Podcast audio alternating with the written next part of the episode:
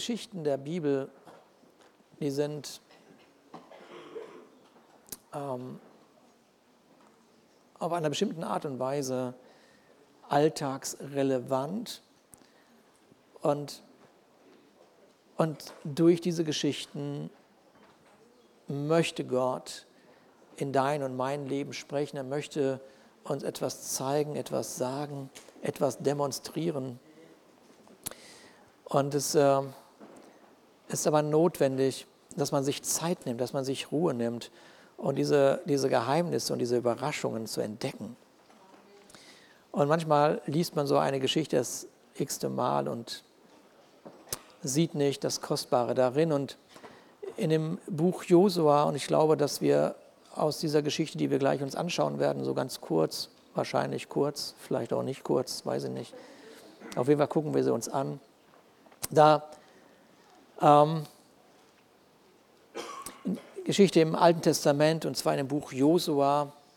Und diese Geschichte ist da ganz schnell erzählt und viele von euch äh, kennen die, die Geschichte, äh, weil sie immer wieder mal erwähnt wird. Das ist dieser Moment, wo das Volk Israel endlich in, in Sichtweise mit der Verheißung sind. Sie sind gleich in dem verheißenen Land. Gleich in dem Wunder, das Gott ihnen von Generation zu Generation verheißen hat. Es ist gar nicht mehr weit weg. Man kann es schon sehen. Man kann die Verheißung sehen. Man muss nur noch, nur noch, nur noch ein Hindernis überwinden. Und ich weiß nicht, ob du das 2018 auch erlebt hast. Du siehst eine Verheißung, du siehst etwas, was Gott dir gesagt hat. Und noch ein Hindernis, noch eine, eine Sache, die du überwinden musst. Du weißt, dass du weißt. Das ist dann der Durchbruch für dein Leben. Und, und, ähm, und es ist eine endlose, schier endlose Wanderung hinter dem Volk Israel gewesen, 40 Jahre lang durch die Wüste. Und jetzt sind sie genau da. Und was vor ihnen liegt, ist einmal das verheißene Land, aber was vor ihnen liegt, ist auch der Jordan. Und jetzt nur noch durch den Jordan gehen. Jetzt nur noch einmal dadurch. Und dann hat man es geschafft und wir gehen einfach in Josua Kapitel 4 und ich lese euch das vor und dann gucken wir uns das noch ein bisschen an. Da heißt es, als nun das Volk ganz über den Jordan gegangen war, also wir sind also jetzt auf der anderen Seite schon, ja. Sprach der Herr zu Josua, nehmt euch aus dem Volk zwölf Männer aus jedem Stamm einen und gebietet ihnen, hebt mitten aus dem Jordan zwölf Steine auf, von der Stelle, wo die Füße der Priester stillstehen, und bringt sie mit euch hinüber und legt sie in dem Lager nieder, wo ihr diese Nacht bleiben werdet. Da rief Josua die zwölf Männer, die er bestellt hatte von den Israeliten, aus jedem Stamm einen.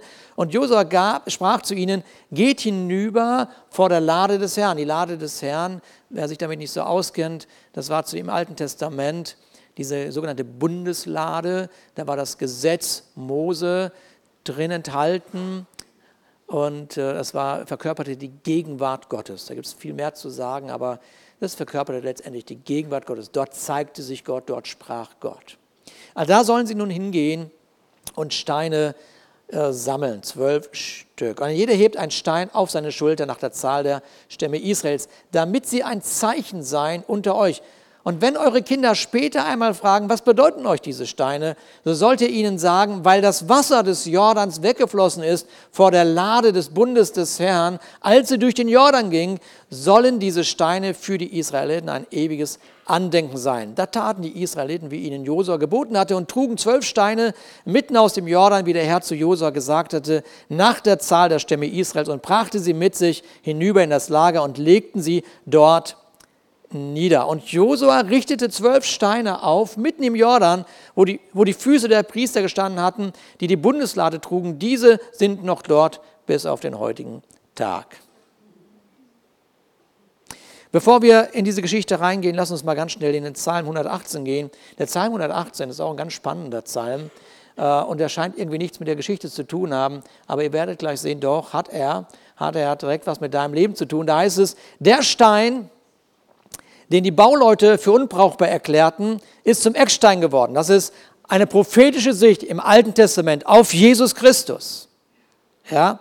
Diejenigen, die ihr Leben gebaut haben, haben genau Jesus Christus nicht, nicht erkannt als der, der er war, aber er ist zum Eckstein geworden. Er ist derjenige, durch das sich jedes Leben ausrichten sollte. Und dann heißt es, das hat der Herr getan.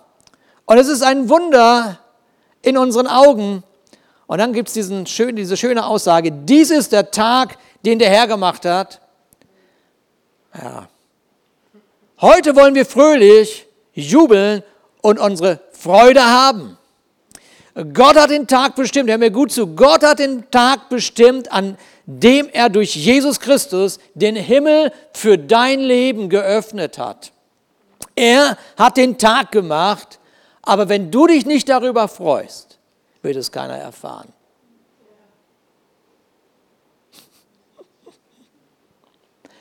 Er hat den Tag gemacht. Er hat diesen Moment geschaffen. Aber wenn du dich nicht darüber freust, wird es keiner erfahren. Das hat die Geschichte, die wir gerade gelesen haben, mit, mit diesem Psalm zu tun. Aber wie steht das zusammen? So, Israel, um in diese, diesen Moment reinzugehen, ist unter einer neuen Leiterschaft. Ähm, Mose hat sie aus Ägypten herausgeführt. Ihr kennt die Geschichte, den ganzen Weg durch die Wüste. Und dann war er gestorben. Und Josua hatte nun die Aufgabe übertragen bekommen, dieses Volk in ihr Wunder zu führen oder in dieses verheißene Land zu führen. Und jeder sollte jetzt seinen Platz bekommen. Jeder sollte jetzt äh, sein eigenes Haus bekommen. Jeder sollte jetzt ähm, das bekommen, was Gott ihm verheißen hat. Und äh, jetzt hatten sie die letzten 40 Jahre nur deshalb überlebt, weil Gott ihnen jeden Tag mit einem Wunder begegnet ist. Wenn auch nur Gott einen einzigen Tag sein Volk vergessen hätte, wären sie elendlich in der Wüste gestorben. Es wäre ein Massengrab geworden. Es wäre ein Desaster geworden. Aber jeden Tag, jeden Tag, jeden einzelnen Tag hat er ihnen Versorgung gegeben und sie haben überlebt in der Wüste. Aber in dem Augenblick, als sie endlich ihr eigenes Land, ihr eigenes Land betreten durften, wurde ihnen eine Verantwortung übertragen, nämlich die Verantwortung, sich selbst mit dem Wunder zu versorgen, was Gott ihnen gegeben hat.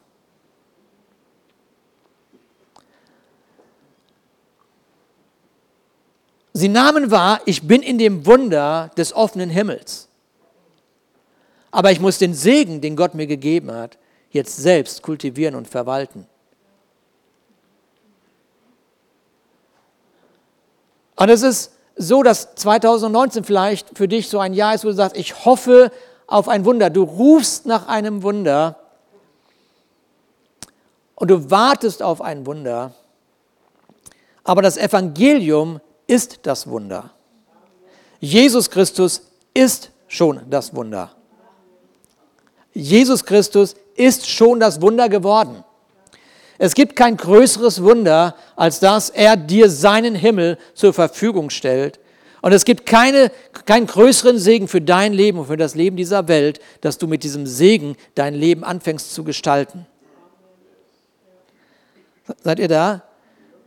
Lass uns dieses Warten, dass Gott was tut, 2019 endgültig ablegen ablegen, sondern demonstrieren, dass wir verstanden haben, dass er am Kreuz ausgerufen hat, es ist schon alles vollbracht.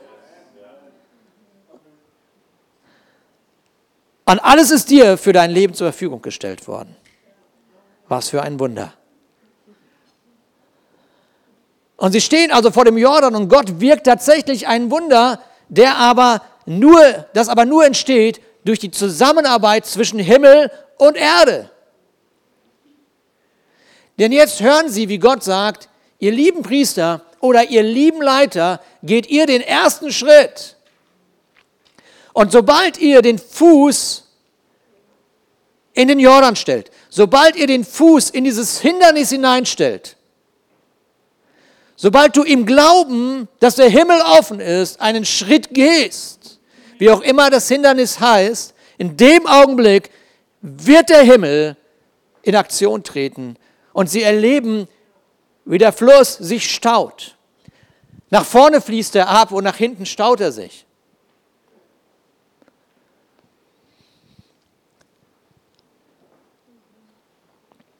Er führt sie durch den Jordan und ich weiß nicht, hat Gott dich 2018 auch durch das ein oder andere geführt eigentlich?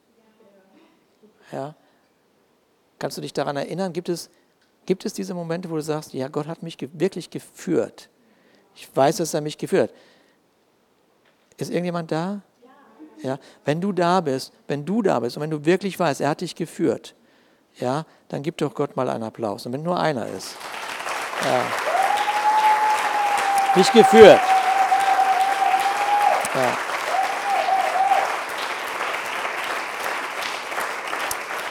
Ja. Gott hat den Tag gemacht, aber wenn du dich nicht freust, wird das keiner erfahren. Merkt ihr was? So, in der Geschichte Israels spielt der Jordan immer wieder eine interessante Rolle. Immer, immer erscheint der Jordan. Ja, das ist immer spannend. Dabei ist der Jordan gar nicht, habe ich gestern mal ein bisschen studiert, gar nicht so interessant. Der ist nur 320 Kilometer lang. Ähm, an der breitesten Stelle habe ich gelesen 165 Meter breit nur und ist gar nicht so tief an der Stelle, nur ein Meter tief.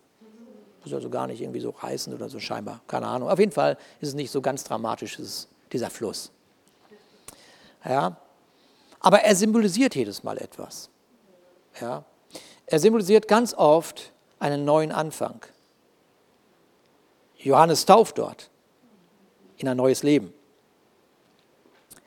Elisa, der Prophet aus dem Alten Testament, empfängt seinen Auftrag dort am Jordan und er geht durch den Jordan durch in ein neues, in seine Bestimmung, in ein völlig neues Leben mit der doppelten Macht seines Mentors, Elia, ein Hammerprophet. Es ist also, er symbolisiert also einen, einen, einen neuen Anfang, wie so ein neues Jahr. Man steht vor knapp 365 einzelnen Tagen. Und jeder Tag ist wie so ein neuer Anfang.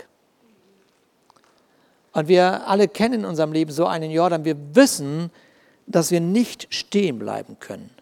Wir wissen, du kannst dieses Jahr nicht anhalten. Du kannst nicht sagen, warte, ich muss noch einmal ein bisschen mich erholen von 2018. Ich muss einmal das noch mal ein bisschen mehr verinnerlichen, ich muss einmal noch mal ein bisschen in mich gehen, ich muss noch einmal, warte mal, mach mal verschieb mal um 14 Tage. Das, das geht nicht. Wär, ne, würden wir unterschiedliche Jahresanfänge haben, können wir ja mal einführen hier. Aber das geht, äh, wirklich, in Wirklichkeit geht es nicht. Es geht so weiter. Es geht einfach weiter. Und das, das merkt, man, merkt man besonders dann, wenn etwas Dramatisches im Leben passiert ist, wenn man vielleicht eine liebe, eine liebe Person verloren hat. Ja? Und, du, und, du, und, und du, du realisierst das und du guckst so aus dem Fenster, und das haben wir dieses Jahr mehrmals gemacht, machen müssen, guckst aus dem Fenster, ich weiß nicht, ob du das kennst, und du merkst, es geht einfach weiter. Die Vögel singen weiter, ich muss den Rasen wieder mähen. Und es, es ist nicht aufzuhalten, es geht einfach weiter. Und das ist so ein bisschen diese Brutalität von Zeit, die einfach läuft. Und du weißt, dass wir können nicht stehen bleiben. Wir wissen auch nicht, wie die Geschichte enden wird. Und das Volk Israel steht da an diesem Ufer und sie hören, wie Josua sagt, okay Leute, erst die Priester, erst die Leiter, sie müssen, sie müssen den Fluss zuerst betreten und dann passiert dieses Wunder. Sie, die also 40 Jahre lang jeden Tag ein Wunder erlebt hatten, stellen fest, oh, Jetzt müssen wir den ersten Schritt tun. Wir müssen diesen ersten Schritt tun. Wir müssen mit der Verheißung, die Gott uns gegeben hat, umgehen. Wir können nicht mehr warten. Wenn wir, wenn wir das erleben wollen, was er uns versprochen hat, dann muss ich jetzt in Aktion treten. Da muss ich jetzt was tun. Da muss ich mit meiner Gabe, die ich habe, etwas, etwas bewerkstelligen.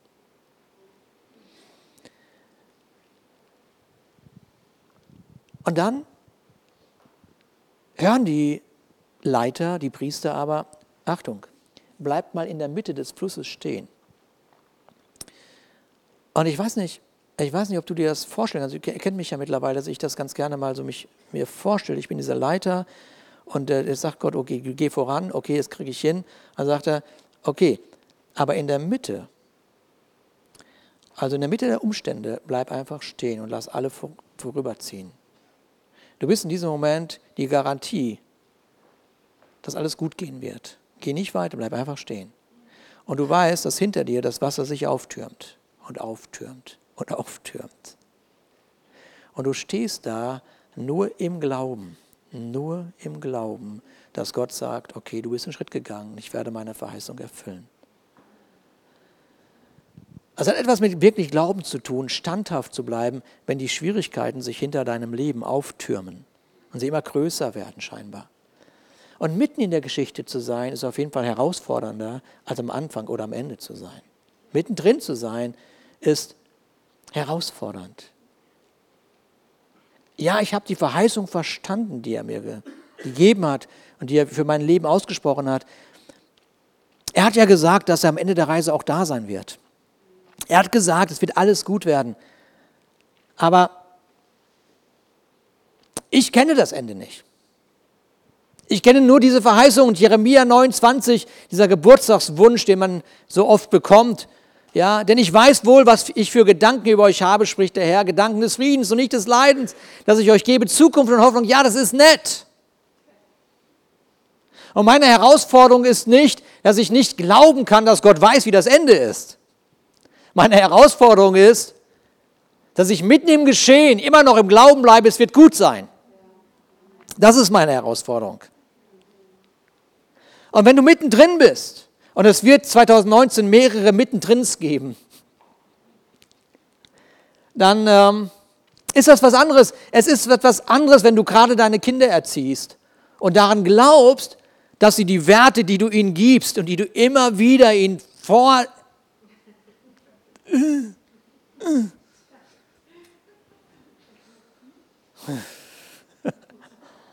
Das ist was anderes. Wenn du mittendrin in dieser Erziehung bist und du glaubst, dass sie die Werte, die du ihnen beibringst, dass sie diese Werte irgendwann wirklich leben werden und sie zu gesunden Erwachsenen aus deinem Haus herausgehen und du aber wahrnimmst, sie sind ja gar nicht dankbar. Sie, sie, sie applaudieren gar nicht, wenn du deine Weisheiten zum Ausdruck bringst. Sie fallen nicht auf den Boden und, und, und klatschen die Hände und, und, und, rufen ihre Freunde und hey, hast du schon mal so einen weißen Vater gesehen? Das, das findet kaum statt. Erstaunlich. Bei uns hat er natürlich immer wieder stattgefunden, ist ja klar.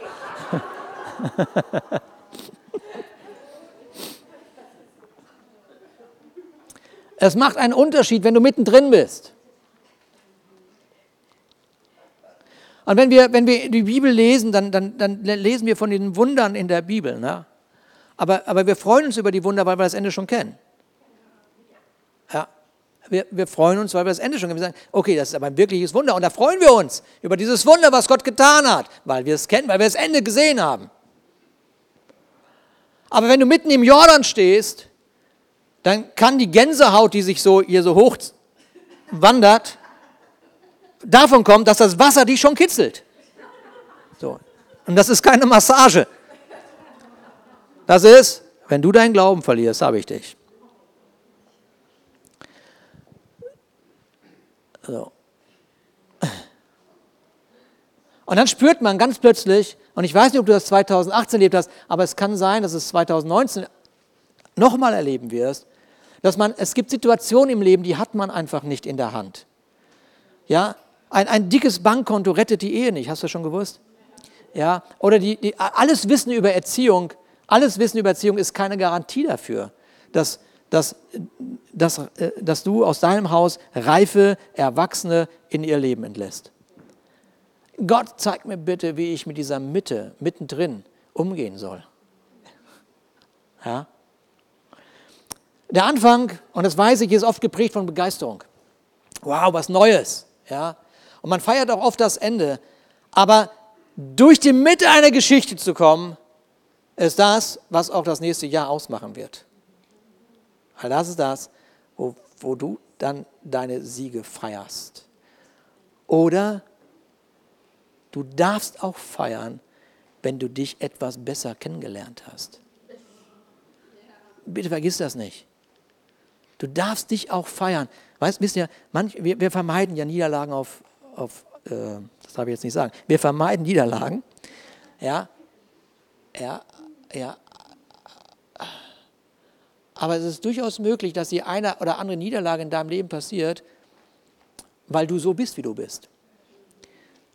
Okay? Weil du so bist, wie du bist. Und Gott sagt, ich, ich, ich nehme dieses, ich habe sie nicht gegeben, aber ich nehme sie gerne, um dir zu zeigen, es gibt einen Ausweg für deinen Charakter.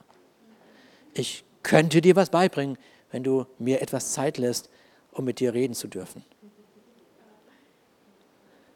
Vor einiger Zeit habe ich ein Zeugnis von einem Pastor gehört, der eine sehr große Gemeinde hat.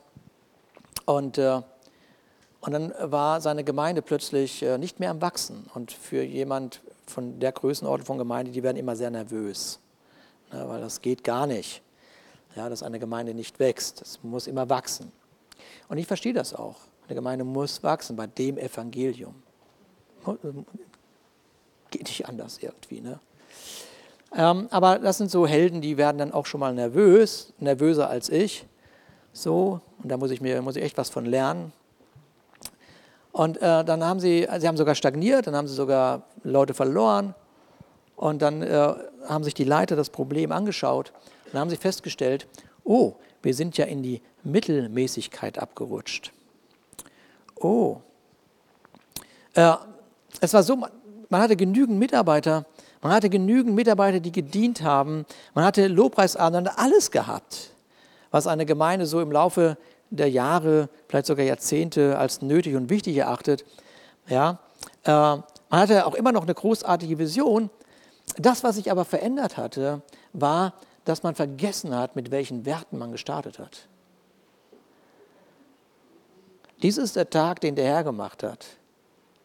Er hat den Tag gemacht. Aber wenn du vergisst, dich zu freuen, dann wird etwas, was wunderbar ist, echt mittelmäßig. Und Mittelmäßigkeit steht im Reich Gottes überhaupt gar nicht. Sie mussten sich alle zurückbesinnen und das kann auch in unserem Leben äh, einfach so passieren weil man einfach so sehr beschäftigt ist. Und das ist der Grund, warum Freude verloren geht, der Glaube nicht mehr wächst, die Perspektive äh, sich verschiebt, wer Gott ist.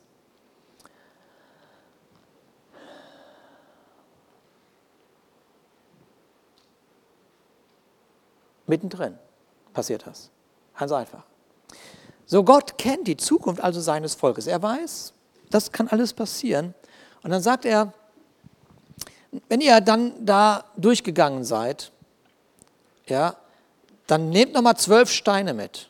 Nehmt nochmal zwölf Steine mit. Mitten aus diesem Fluss, mitten aus dieser Herausforderung. Nehmt zwölf Steine mit aus der Herausforderung.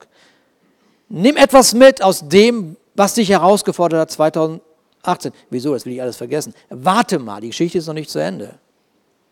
Warte mal. Ist noch nicht zu Ende. Warum sollen wir zwölf Steine mitnehmen?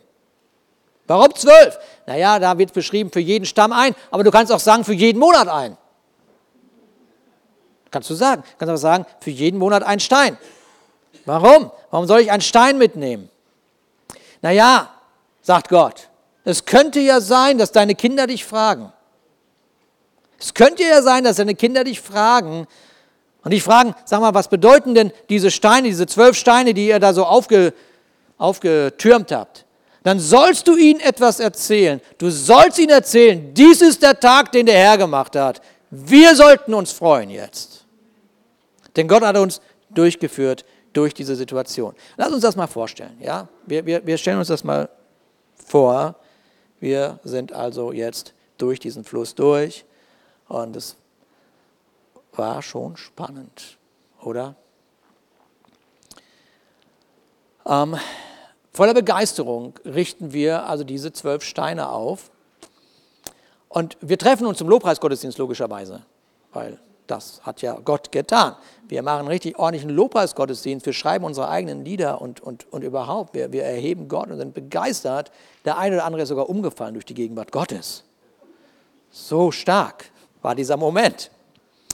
Und jetzt muss man auch vorangehen. Wir haben ja ein Wunder erlebt und mit dem Wunder werden wir dieses Land einnehmen. Und es gibt ja diesen Ort, wo die Steine sind, wo wir uns erinnern können und wo wir, wo wir wieder jubeln können und sehen können, wie gut Gott ist. Und es vergehen einige Jahre und eines Tages kommst du mit deinen Kindern an diesen Ort und ich weiß nicht, ob du das kennst, aber diese Nostalgie, kennst du die Nostalgie so? Ich habe das öfters, wenn ich über unsere Gemeinde nachdenke, so nostalgische Gefühle. Ja. Und das ist, ist, ist so, das könnte so sein, könnte so laufen. Naja, ich mache einfach mal weiter. Weißt du noch, wie wir damals nicht wussten, ob wir das andere Ufer wirklich erreichen würden? Mann, ey, wir standen da und wir wussten nur noch diese paar Meter und dann würden wir es schaffen und dann, und dann würden, und dann, und dann, dann hätten wir ein eigenes Gebäude. Wow. Und, und, dann, und dann könnten wir jemand einstellen. Und dann, weißt du noch, wir wussten nicht, ob wir das schaffen würden, aber, aber dann haben wir da eine Feier gehabt in dem einen Haus, bei dem einen oder bei dem anderen und wir haben uns getroffen, wir haben zusammen gebetet und, und dann ist einer vorangegangen und dann war der Dienst plötzlich da und das war so klasse. Und das war so, und weißt du noch, dass wir ganz schnell durch den Jordan gelaufen sind? Und du, und du, fragst mich, woher weißt du, dass das die schnell gelaufen sind? Nur ja, weil ich die Bibel lese. Ja, und weil ich unser Leben kenne auch. Da heißt es nämlich, da heißt es nämlich in Josua 4, Vers 10, und das Volk ging eilends hinüber. Das würde ich auch tun. Das würde ich auch tun, das hast du auch getan. Das ist ja schön, das ist ja schön. Der Herr äh, deckt den Tisch im Angesicht meiner Feinde. Soll er machen. Er soll den stecken da, wo die Feinde sind. Ich muss ans andere Ufer. Ja? So, der Glaube, ja, ist nett, der Glaube, dass das Wasser hält. Ich renne lieber. Vielleicht reicht da ja nicht der Glaube.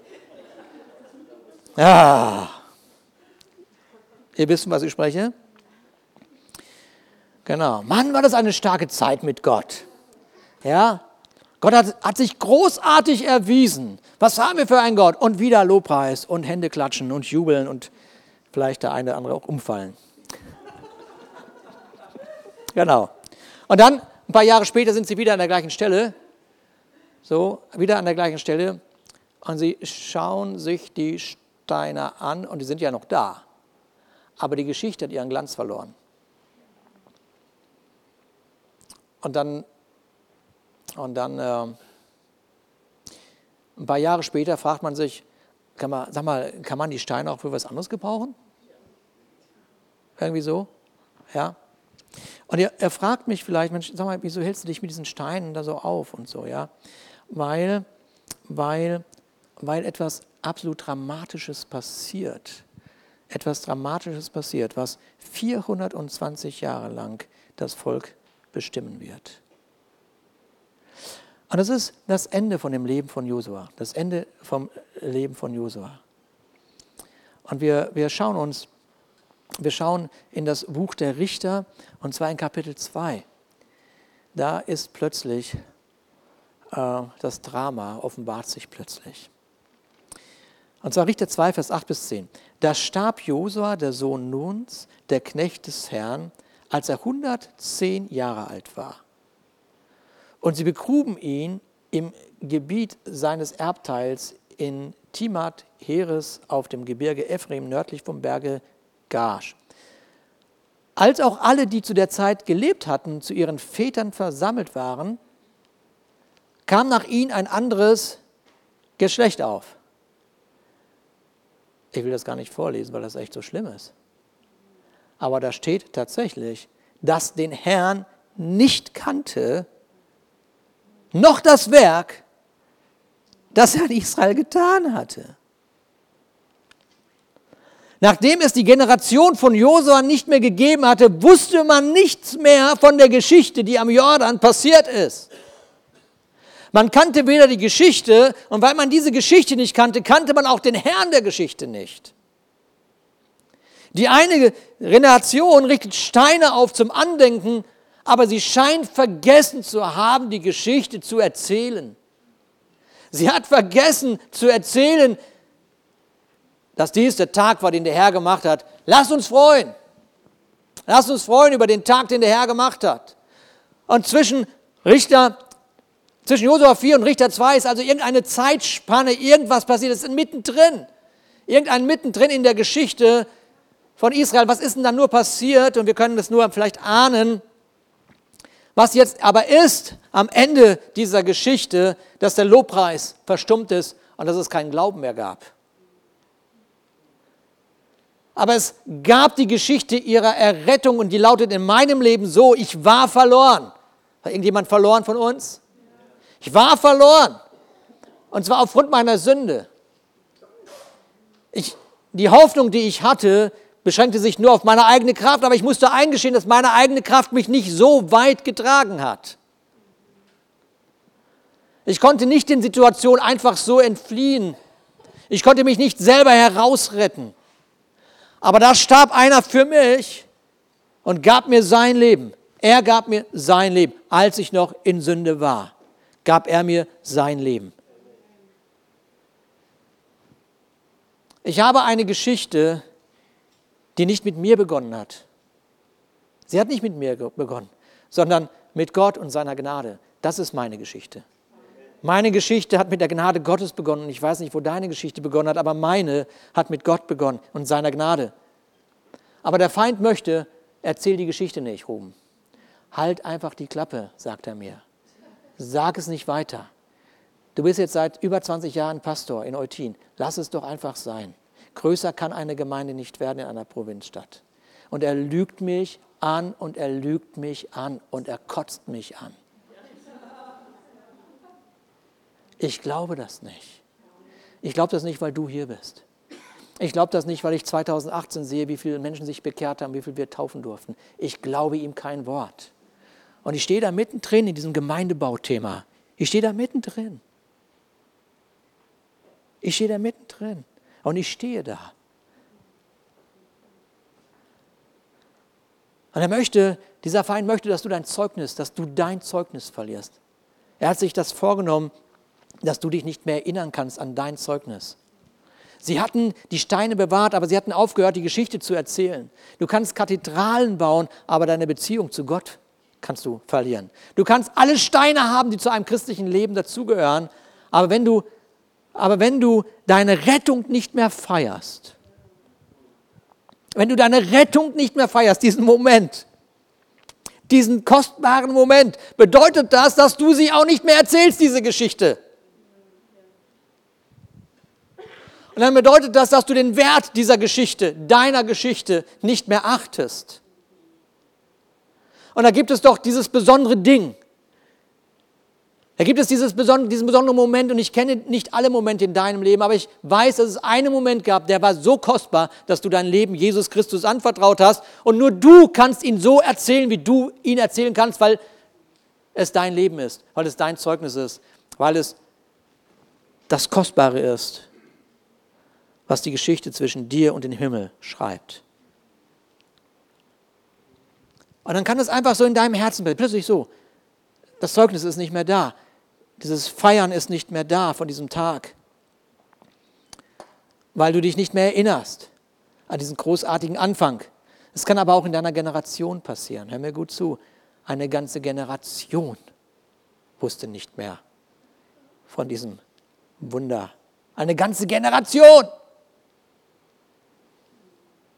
Es kann dir in deinem Herzen passieren, es kann aber auch in deiner Generation passieren, von der man später vielleicht sagt, das musste ja so kommen, denn sie waren so sehr beschäftigt. Hör mir gut zu, vielleicht, und das ist dieses Wunderrufen, aber nicht mehr feiern. Vielleicht sitzt du ja neben deinem Mann oder neben deiner Frau, für die du gebetet hast, wo du gesagt hast, Gott, schenk sie mir. Ihr seid euch eine Gebetserhörung geworden. Gott hat euch füreinander geschenkt. Und jetzt überlegst du vielleicht, wie lange halten wir das noch aus? Und das Problem, hör mir gut zu, das Problem ist nicht deine Ehe. Das Problem ist nicht deine Ehe. Das Problem liegt daran, wie du deine Ehe, wie du dein Wunder verwaltest, wie du mit deinem Wunder umgehst, was du in deiner Hand hältst, wie du mit dem verheißenen Land Gottes umgehst. So, wir, wir, wir müssen diese Wunder, die, wir, die Gott uns gegeben hat, zelebrieren. Wir müssen sie zelebrieren. Wir müssen sie sehen, wir müssen sie wahrnehmen, wir müssen sie umarmen, wenn wir sie nicht, Achtung, verlieren wollen. Gott ist und bleibt gut. Gott hat mehr als genug. Er ist und bleibt der Versorger. Er hat dich äh, gesegnet und bewahrt. Er ist der König, er ist der Anfang und das Ende. Gott gibt, aber du verwaltest. Du verwaltest.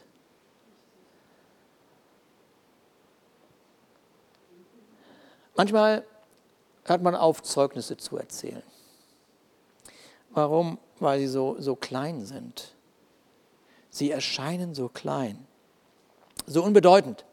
Irgendwas ist passiert bei der Durchquerung, von der Durchquerung des Jordans bis, Jose, bis Richter 2. Irgendwas ist da passiert. Und wenn man dann die Geschichten so liest, die dazwischen sind, dann stellt man fest, oh Mann, die mussten echt viele Kämpfe bestehen da, zu dem Zeitpunkt.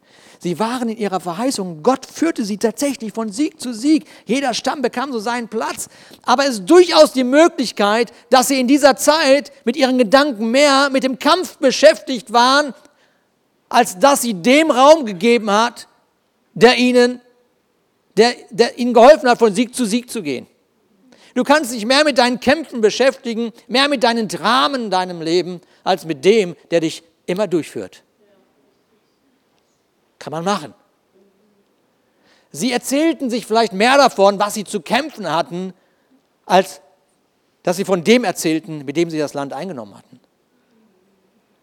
Sie waren so sehr mit sich beschäftigt, dass sie die Souveränität Gottes vergessen hatten. Vielleicht gingen sie auch nie wieder zurück zu den Steinen, zu den Zeugnissen. Und manchmal, hör mir gut zu, manchmal muss man sich an den Ort, manchmal muss man nochmal an den Ort zurückgehen, wo alles begonnen hat. Weißt du warum? Um demütig anzuerkennen, ohne Gott würde ich nicht da sein, wo ich jetzt bin. Okay? Weil im Laufe de, deines Lebens hast du doch verstanden, es ist nicht deine Kraft. Es ist nicht deine Kraft. Es ist Gnade Gottes. So schnell definiert man sich durch seine eigene Kraft, ich sagte gerade schon durch sein eigenes Drama. Und das Große, was Gott getan hat, ist plötzlich so klein. Diese kleinen Steine, diese kleinen Steine, was sollen die schon bringen? Du kannst den Feind von heute dann am besten begegnen, wenn du ein frisches Zeugnis hast. Ein frisches. Und deshalb 2019, sag mal, was ist denn dein frischestes Zeugnis? Ich meine, jetzt mal ganz, ganz ernst. Was ist denn der letzte große Tag des Herrn in deinem Leben gewesen, dass du heute sagst, ich denke daran und ich jubel gerade und du kannst mich nicht unterbrechen findest das vielleicht doof, dass ich so begeistert über Gott, aber, aber das war einfach nur genial. Ich jubel über diesen Tag, ich jubel über diesen Gott. Ist das vielleicht schon Jahre her? Hör mal, 2019, 2019 ist das Jahr, wo die Zeugnisse frisch auf den Tisch kommen müssen.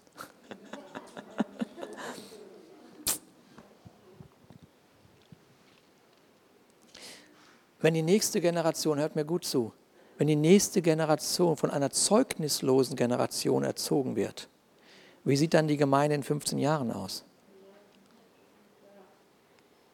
Wie sieht die Gesellschaft aus, wenn sich niemand mehr an Gott erinnert? Aber die Gesellschaft erinnert sich nur deshalb nicht daran, weil sich die Gemeinde nicht erinnert. Und deshalb ist dieses Haus dafür da, nicht nur sich zu erinnern, sondern diesen Gott zu feiern mit all dem, wer wir sind und was wir haben und was Gott uns gegeben hat. Amen. Halleluja. Und jetzt ist das so, wenn, wenn, wenn man so im religiösen Umfeld so unterwegs ist, im frommen Umfeld, dann hat man seine Freunde auf Internet, hier auf Facebook, ich glaube, ich habe mehrere hundert, die ich natürlich alle mit Namen kenne und das ist alles ganz großartig. Ich war ein Jahr nicht auf Facebook, sie hat, hat mich keiner vermisst, hat mich keiner angerufen und gesagt, sag mal Ruben, wo bist du eigentlich? Hat keiner gemacht, obwohl ich über 400, 500 Leute da habe, das ist ja nicht so viel. Andere von euch haben 1000, ja. Macht auch was mit meiner Identität, aber dafür haben wir ja so zu.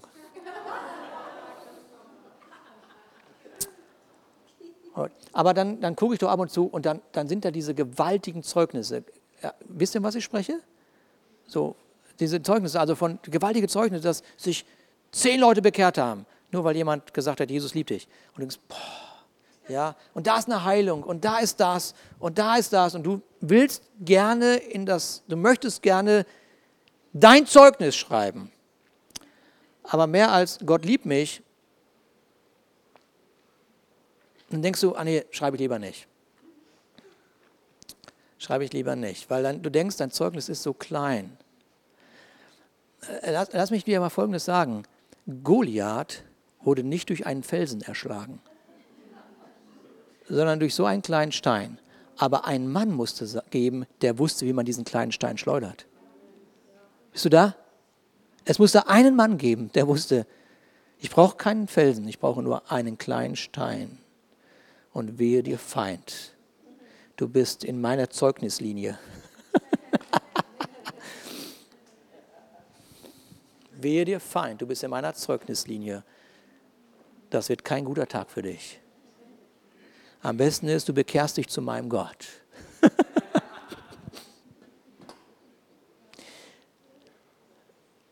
es braucht nur einen Mann, der wusste, wie man mit einem kleinen Stein einen Feind zur Strecke bringt. Du kannst Depressionen mit einem kleinen Stein bekämpfen.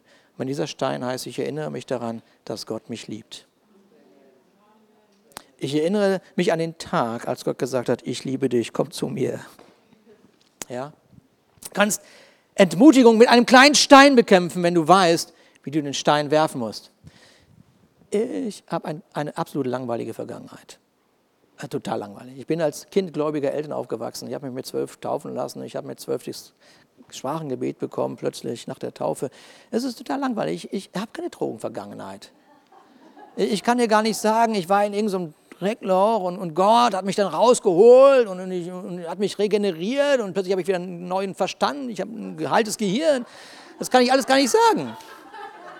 Ich kann das nicht sagen. Mein Hirn war immer so. Ja, es musste nicht erst regeneriert werden. Also ich kann auch nicht sagen, ich kann auch nicht sagen, dass ich äh, fünf Kinder mit fünf verschiedenen Frauen habe. Ich kann das nicht erzählen. Und manche, manche, manche erzählen das ja ständig, dass sie, was sie alles und wie schrecklich und wie toll und äh, äh, äh. So, mein Lebenszeugnis ist, das ist es nicht. Mein Lebenszeugnis ist, dass Gott zu mir gesprochen hat, predige den Glauben, den du hast. Und ich habe den Glauben gepredigt und Menschen haben sich bekehrt zu diesem Gott. Das ist mein Glaubenszeugnis, das ist mein Zeugnis. Das ist mein Zeugnis und das ist mir mehr wert als eine Drogenvergangenheit. Aber wenn du eine Drogenvergangenheit hast, dann vergiss den Moment nicht, wo Gott dir begegnet ist. Und feier den Tag, jubel über den Tag. So wie ich über den Tag jubel, als ich meine erste Predigt halten durfte und keiner zugehört hat.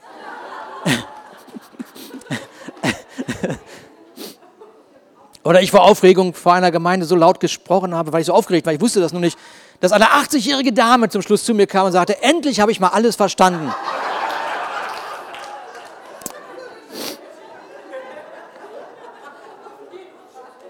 Und in dem gleichen Gottesdienst, in dem gleichen Gottesdienst kam eine andere Frau zu mir, guckte mich so an und sagte, ja, ich habe ein Hemd dabei, das passt meinem Sohn nicht mehr, vielleicht steht es dir ja.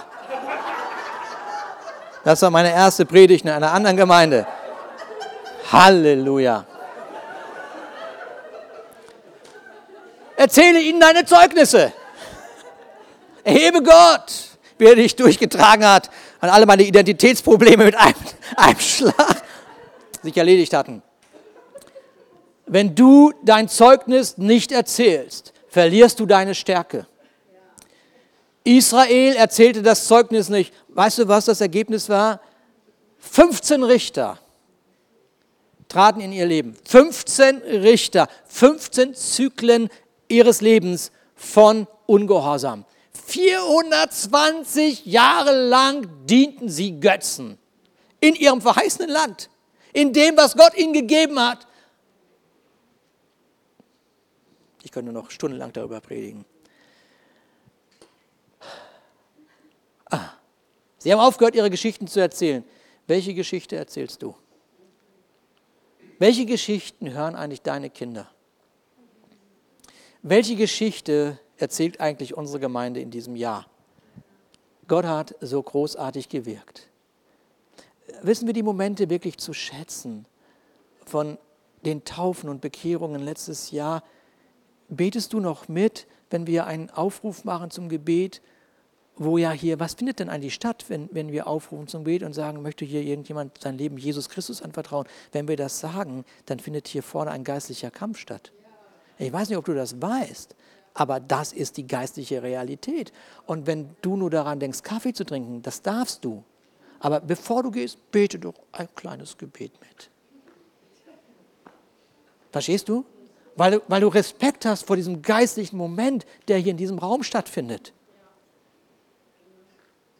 Äh, vielleicht, vielleicht ist das der einzige Moment, wo dieser Person begegnet werden kann. Woher weißt denn du das? Was ist denn ein Cappuccino für eine Ewigkeit? Du kannst in der Ewigkeit den besten Cappuccino der Welt, der, der Welt, des Himmels.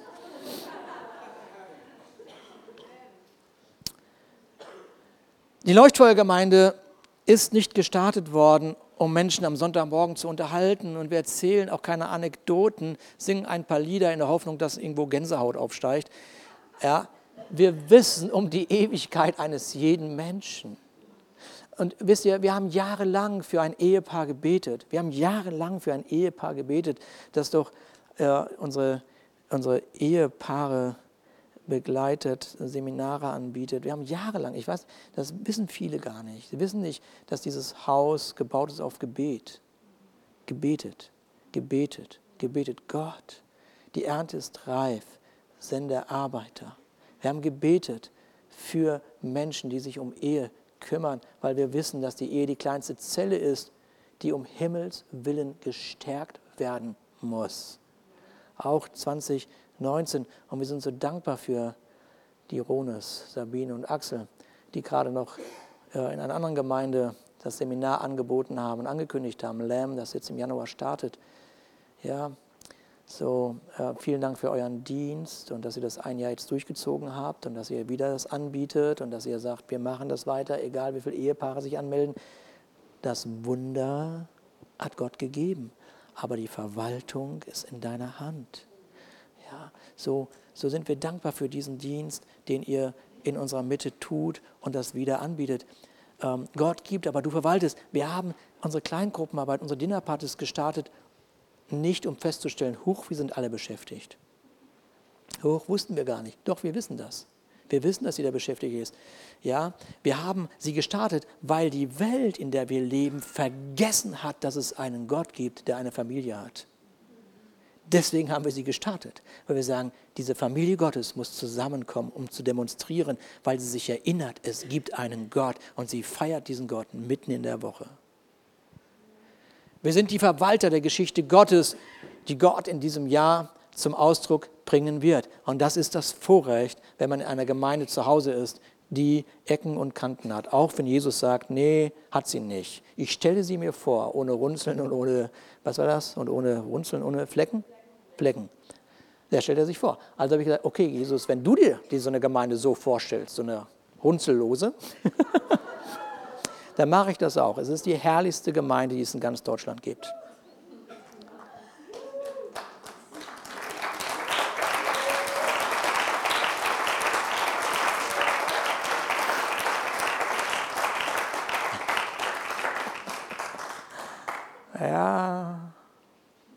Sagst, es ist vermessen. Nein, nein, Jesus sagt das auch in seiner Gemeinde. Deswegen ist das nicht vermessen. Du darfst das sagen. Und jetzt ist das so, dass ich kurz vom Ende dieser Predigt bin. Das habe ich auch schon lange gepredigt irgendwie, aber das war jetzt wichtig für dieses Jahr so zu starten. Aber ich bin immer noch nicht zu Ende, weil,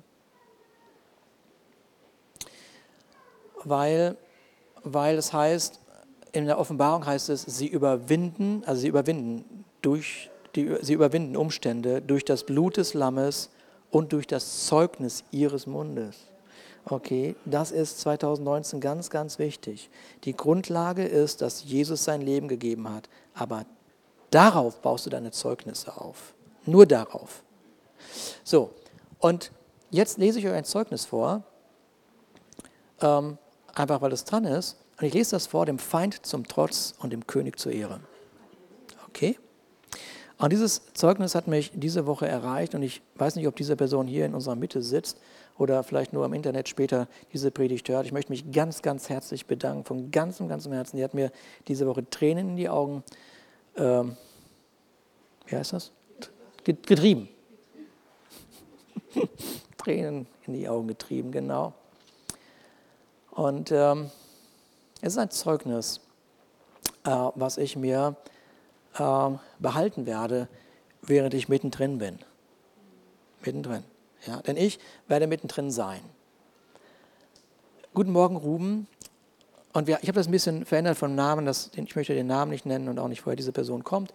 Aber ich, äh, äh, im Großen und Ganzen ist es genau so. Guten Morgen, Ruben. Wir kennen uns noch nicht persönlich, was ich noch ändern kann. Dennoch fasse ich mal den Mut, dir kurz zu schreiben. Ich habe seit Tagen den Eindruck, ich sollte es machen. Und dann stellt er sich kurz vor und schreibt folgendermaßen weiter. Mir liegt Gemeindearbeit und Seelsorge so sehr am Herzen. Ich war selber viele Jahre lang als Pastor im Bereich Gemeindegründung und Aufbau tätig, später dann in der Diakonie. Und dann, nach einigen nicht so schönen Aktionen aus der Gemeinde heraus, war jegliche Motivation, in Gemeinde zu gehen, verpufft. Immer geleitet von dem Gedanken, dass sich Gott bestimmt solche verkopften Gemeinden nicht vorstellt. Natürlich außer der Gemeinde, die ich mit seiner Hilfe gegründet, gegründet habe, Smiley. Man lernt an der Bibelschule und an der Hochschule so viel über Gott, die Exegese, Hermeneutik und so weiter. Aber das Herz blieb wohl auf der Strecke. Es wurde ein sachlicher Glaube. Ich betete und betete, eine Gemeinde zu finden, die nach dem Herzen Gottes ist, in dem der Herr weit mehr als nur mal in einem kurzen Gebet angebetet wird, in der eben nicht alles sachlich abläuft.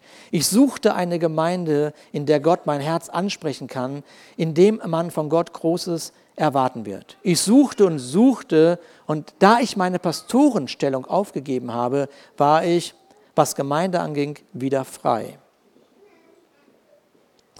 Und es dauerte drei ganze Jahre. Und dieser Mann war irgendwo mittendrin, wisst ihr das? Dieser Mann war irgendwo mittendrin. Er gibt seine Pastorenstelle auf. Er ist mittendrin in einem Umbruch, in einer Situation, die du dir vielleicht nicht vorstellst, aber ich weiß was davon. Ich suchte und suchte und da ich meine Pastorenstelle aufgab, war ich, was Gemeinde anging, wieder frei. Es dauerte drei ganze Jahre, bis ich das erste Mal bei euch in der Gemeinde war. Und es war ein eigenartiges Erlebnis, welches ich nicht in Worte fassen kann. Da kommt man als verkopfter Mensch in eure Gemeinde, rechnet nicht damit, was Besonderes zu erleben. Und Jesus sagt, hey, das ist hier der Ort für dich. Lass los, komm an, heile und dann habe ich einen Auftrag für dich. Meine Frau hatte dann übrigens ähnliche Eindrücke.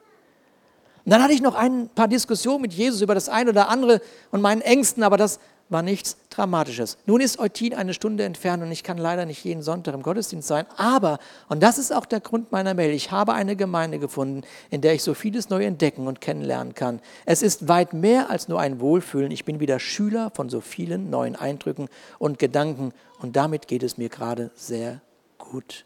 So, um den Sack mal zu schließen, was ich sagen möchte, dass ihr einen richtigen tollen Dienst macht. Es kommt einem so viel Liebe und Gnade entgegen, dass ich wahrhaftig gesegnet aus diesen Gottesdiensten wieder nach Hause fahre. Die Frage, die dich begleitet hat, wie sieht die Gemeinde aus, die Gott sich wünscht, hat mich immer begleitet und begeistert. Sie sollte Grundlage jeder Gemeinde sein. In der Leuchtfeuergemeinde Eutin habe ich eine oder die Gemeinde gefunden, von der ich ganz stark, ganz stark für mich den Eindruck habe, dass so eine Gemeinde aussehen sollte, wie Gott sie sich wünscht. Ich wünsche dir und deiner Familie für euren Dienst in Eutin ganz viel Kraft, Weisheit, Freude und Bewahrung. Ein tolles 2019 für euch. Wow. Wow. Kannst du dir das vorstellen, dass das ein Zeugnis ist? Lass uns zusammen aufstehen.